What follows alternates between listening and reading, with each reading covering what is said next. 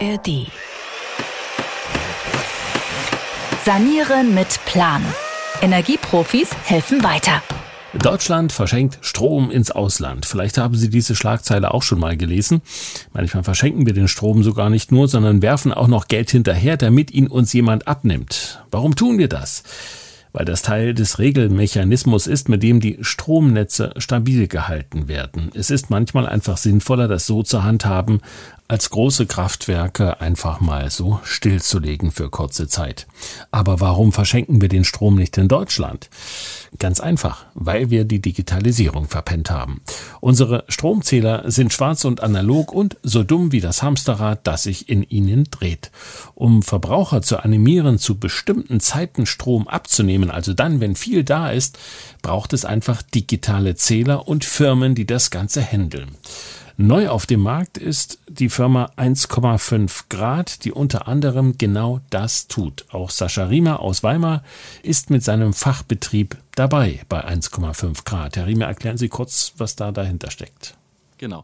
Äh, ja, 1,5 Grad. Das ist wahrscheinlich gerade weltweit spannendste Energieprojekt. Äh, ähm, 1,5 Grad beteiligt sich an äh, innovativen Unternehmen in Deutschland und aber auch weltweit, führt diese Betriebe äh, zu einem Betrieb zusammen. Das heißt, wir nutzen ähm, gemeinsame Einkaufskapazitäten, wir nutzen gemeinsame Software, wir nutzen gemeinsame äh, Schulungen von Mitarbeitern und ähm, entwickeln unsere eigenen Produkte. Das heißt, es gibt mittlerweile ein 1,5 Grad Photovoltaikmodul, ähm, welches aus Polysilizium von Wacker Chemie äh, äh gefertigt wird und ähm, dieses Polysilizium wird in Deutschland abgebaut. Das heißt, wir sehen auch da, dass wir den geringsten CO2-Abdruck äh, äh, hinterlassen und möchten eben die äh, erneuerbare Energie 4.0 das heißt, die, die letzte Ausbaustufe äh, für erneuerbare Energien anbieten. Zum einen als ähm, One-Stop-Shop, dass es bei uns eben alles gibt rund um das Thema ähm, CO2-Einsparung im Haushalt. Photovoltaikanlage, Stromspeicher, Wallbox, Wärmepumpe. Unser größtes Thema ist einfach unser Heartbeat, unser Energiemanager, der zukünftig es möglich machen wird, eben Energie direkt zum Börsenstrompreis einzukaufen. Damit reagieren wir einfach darauf, dass in Deutschland sehr, sehr oft Strom zur Verfügung steht, der nicht genutzt werden kann. Das heißt, wir machen eben diesen Strom, diesen negativen Strompreis für unsere Kunden nutzbar, beladen zum Beispiel den Stromspeicher oder aber das E-Fahrzeug oder die äh, Wärmepumpe dann, wenn die Energie nahezu kostenfrei ist. Ähm, das hat den positiven Nebeneffekt, dass wenn ich eine Nacht habe, in der negative Strompreise äh, da sind und ich mein E-Auto äh, laden konnte, bekomme ich 20 Euro dafür als Entschädigung, dass ich wieder 400 bis 500 Kilometer äh, weiterfahren kann. Ja, nun lachen Sie mich nicht aus, aber genau diesen Denkansatz, den hatte ich, ich habe ja schon einige Male über die, die Stromnetze, über den negativen Strompreis und so weiter berichtet. Und da habe ich schon ein paar Mal gedacht, man müsste jetzt eigentlich diesen Mut haben und so eine Firma gründen, die genau das macht, ja. Also den negativen Strompreis irgendwie an die Leute bringt, ne? Genau das haben wir getan. Das heißt, wir, wir bündeln oder wir, wir kombinieren die Photovoltaikanlage, den Stromspeicher mit dem Strommarkt. Das ist ein ganz neuer Ansatz, indem wir quasi den Stromspeicher in den Mittelpunkt äh, äh, der, der Anlage stellen, dass der Stromspeicher eben nicht mehr nur aus Solarstrom geladen werden kann, wenn mal eben die Sonne scheint, sondern dass der Stromspeicher ganzjährig ähm, als ja, als, als Speicher dient, wenn zum Beispiel auch die Energie vom Netz aufgenommen werden muss. Die negativen Strompreise haben wir ja nur dann, wenn wir ein Überangebot im Netz haben. Das heißt, wir entlasten dann auf der einen Seite das, das Stromnetz, ähm, indem wir dem Stromnetz Energie entziehen und wir bekommen was dafür, beziehungsweise unsere Kunden bekommen was dafür nämlich dann Gutschriften auf ihrem Strompreis. Nun muss der nicht immer unbedingt im Minus sein. Das ist der Idealfall, ein, ein negativer Strompreis. Aber der durchschnittliche Strompreis, Börsenstrompreis, lag die letzten 24 Monate in etwa um 15 Cent pro Kilowattstunde. Und diesen Preis verfügbar zu machen, das ist doch der, der große Hebel, um, um weiterhin eine Wirtschaftlichkeit äh, ähm, darzustellen. das ist in anderen Ländern gang und gäbe. Also unsere schwedischen und unsere dänischen Kollegen leben das schon jeden Tag, weil es da eben diese Smart Meter bereits zu 95 äh, Prozent in den Haushalten gibt, wo wir in Deutschland noch über weniger 5 Prozent reden. Und da ist es ganz normal, dass zu dem täglichen Börsennews auch schon der Strompreis für den nächsten Tag in den Nachrichten erscheint. Nun werden wir uns in der nächsten Folge mit äh, den boomenden Wärmepumpen in Norwegen beschäftigen. Ja, und dort ist man geradezu begeistert von dieser relativ neuen Technologie, das stimmt ja auch nicht ganz. Und jetzt sind es die Dänen, die uns etwas vormachen. Woran liegt das? Weil da schon ein viel größeres Bewusstsein dafür äh, geschaffen wurde, dass Strom nicht immer dasselbe kostet. Ich brauche keinen Strompreis mehr, der 365 Tage im Jahr, 24 Stunden am Tag 35 oder 40 Cent äh, äh, beträgt, sondern ich kann dann quasi die Preisschwankungen am Markt äh, für mich ausnutzen und kann dadurch viel günstigeren äh, äh Strom haben. Und das macht eben unser Energiemanager Heartbeat. Ich sage immer das, dazu, das ist unser kleiner, kleiner Buchhalter. Ja, das ist Ihr Energiebuchhalter, den Sie dann äh, zu Hause haben und der entscheidet, wo die Energie gerade am günstigsten ist. Ja, das klingt sehr nach Innovation und ist eigentlich nichts für Freunde des deutschen Festpreises. Ich habe noch so ein Beispiel, bevor wir weitermachen. Ich weiß nicht, ob Sie das schon gehört haben. Es gibt in Mönchengladbach ein Projekt, das sehr innovativ klingt und auch gut reinpassen wird in unseren Podcast Sanieren mit Plan. Und zwar wird dort in zwei Wochen ein Mehrfamilienhaus saniert, ja, und zwar durch standardisierte und digitale Prozesse und die Mieter sparen dann mehr ein bei den Energiekosten, als sie Mietaufschlag bekommen. Das rechnet sich also direkt für die Mieter. Und dieses Projekt stellen die Kollegen des NDR-Podcasts Mission Klima vor, zu hören in der ARD Audiothek, Mission Klima, die aktuelle Folge.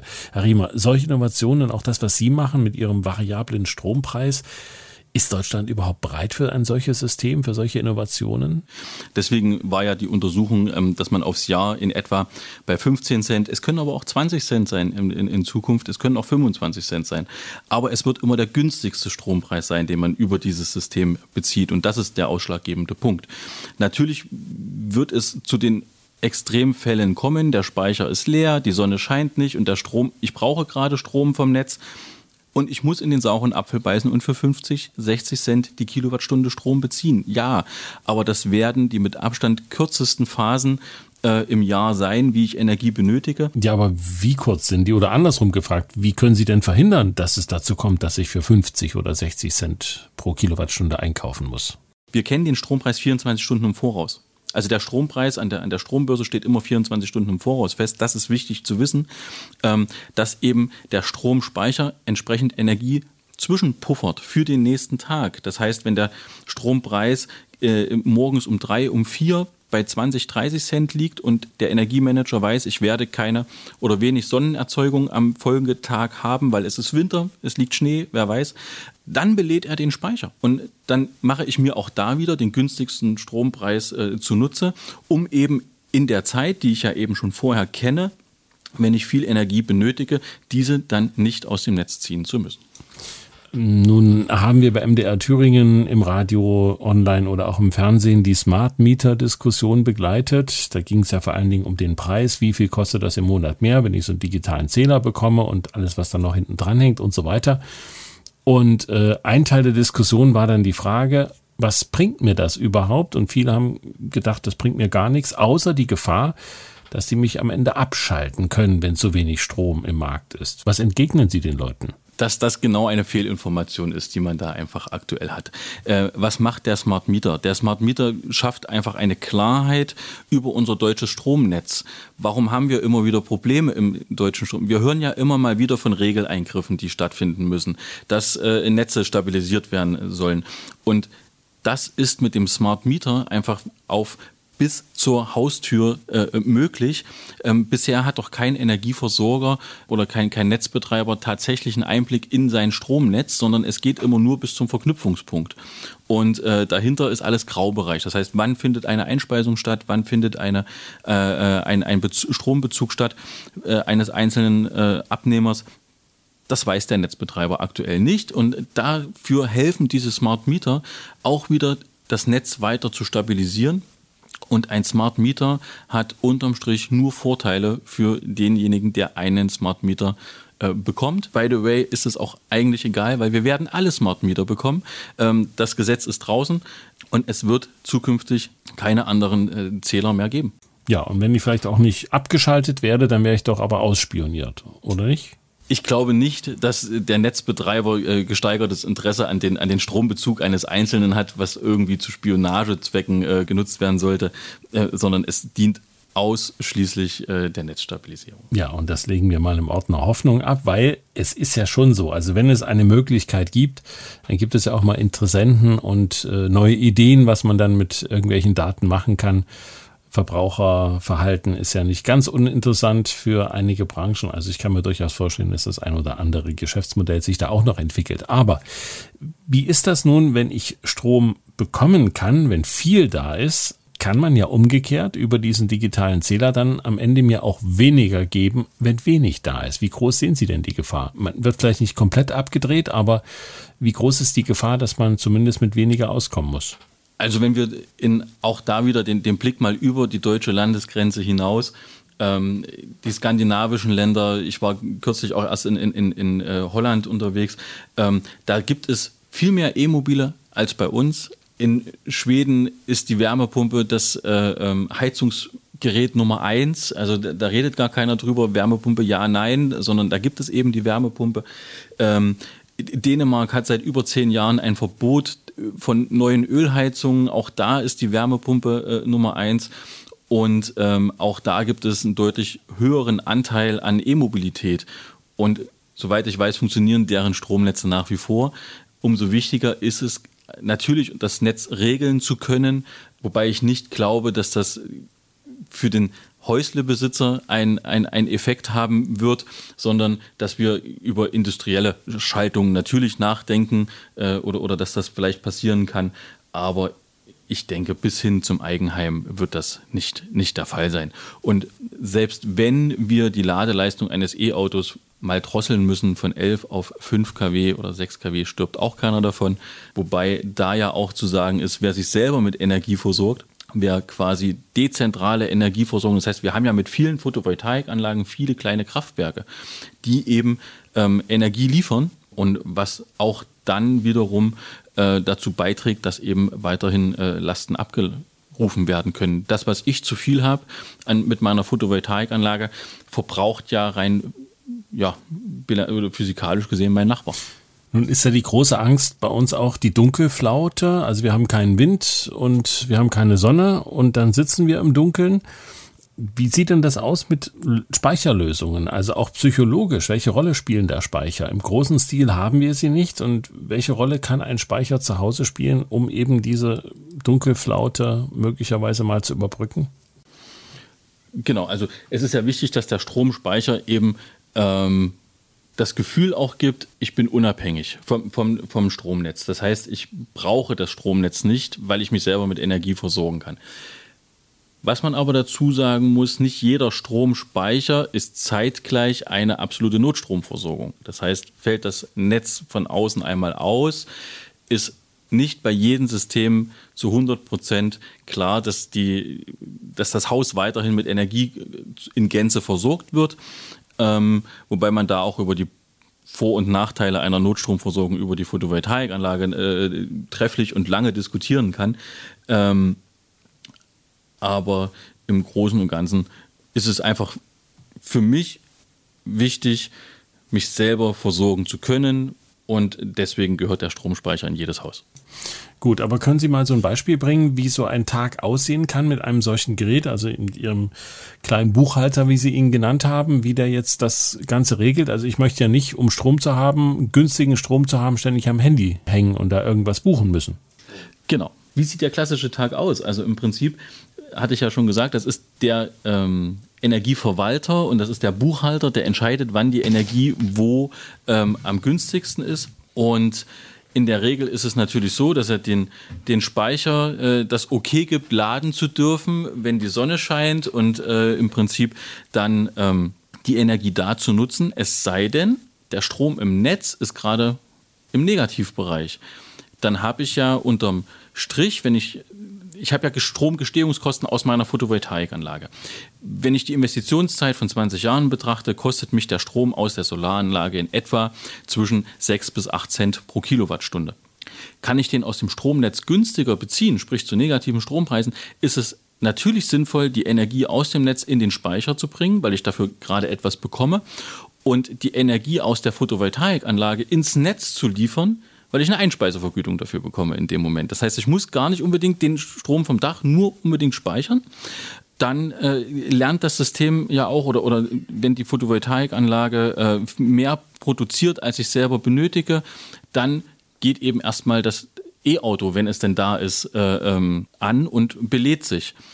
Eventuell weiß der Energiemanager aber auch, dass in der Nacht der Strompreis günstiger ist oder wieder im negativen Bereich sein sollte, dann lade ich das E-Auto in dem Moment auch nicht. Wenn ich nicht, als Nutzer habe ich immer die Möglichkeit zu überstimmen, bald los muss.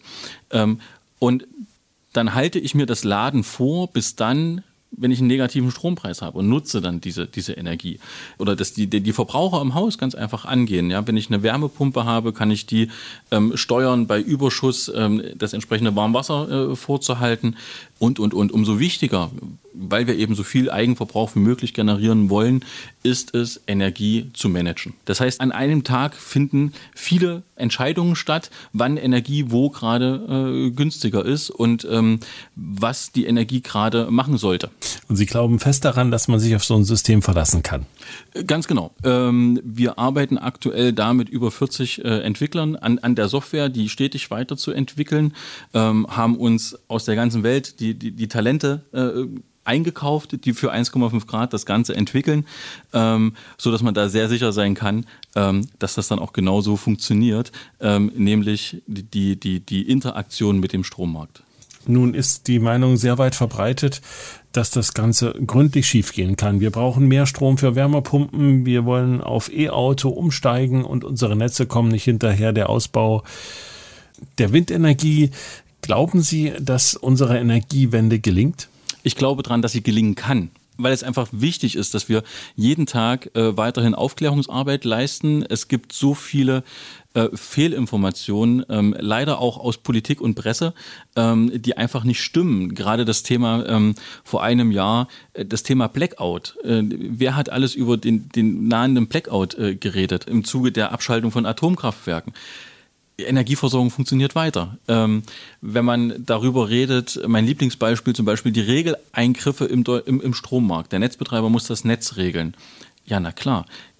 Setzen wir uns in die Lage, wir fahren auf die Autobahn. Wir machen auch nicht die Augen zu und fahren mit 200 km/h geradeaus, sondern wir fahren mal schneller, wir fahren mal langsamer, wir blinken, wir sehen uns um und im Prinzip jedes Blinken ist auch ein Regeleingriff wie der, wenn der Netzbetreiber das, das Netz stabilisiert. Das heißt, es ist ja nicht immer gleich gefährlich. Niemand würde sagen, dass er auf der Autobahn in ständiger Gefahr ist. Deswegen glaube ich dran, dass die Energiewende klappen kann. Ich glaube auch dran, dass wir ähm, unserem CO2-Vermeidungsziel immer näher kommen können, aber nur mit Technik. Ja, also wir, wir, wir kommen um Technik nicht drum herum, weil wir, niemand möchte sein, seinen Lebensstandard aufgeben. Niemand möchte viele Sachen in seinem Leben missen. Und ähm, um es einfach für die breite Masse nutzbar zu machen oder weiterhin so leben zu können, brauchen wir die Technik, die das für uns erledigt. Zum einen die Energie managt, zum anderen aber auch CO2 vermeidet. Und wir brauchen Aufklärung. Und umso mehr Menschen der ganzen Sache folgen, ähm, dass auch oder besonders äh, Deutschland seinen, seinen Beitrag dafür leisten sollte, äh, weltweit CO2 einzusparen, dann glaube ich, wir schaffen das. Ein Zitat aus der Politik, die daran arbeitet, dass das gelingt mit der Energiewende.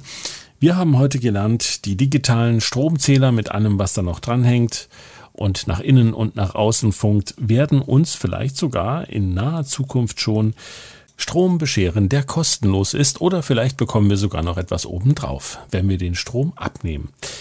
Zukunftsansätze wie diese sind in anderen Ländern schon gang und gäbe. Zum Beispiel Norwegen. Das ist ein Land der Wärmepumpen. Kalt ist es dort oben auch. Wieso funktioniert das eigentlich und wieso haben wir Angst vor dieser Technologie? Wir unterhalten uns in der nächsten Folge mit einem Wärmepumpeneinbauer in Norwegen.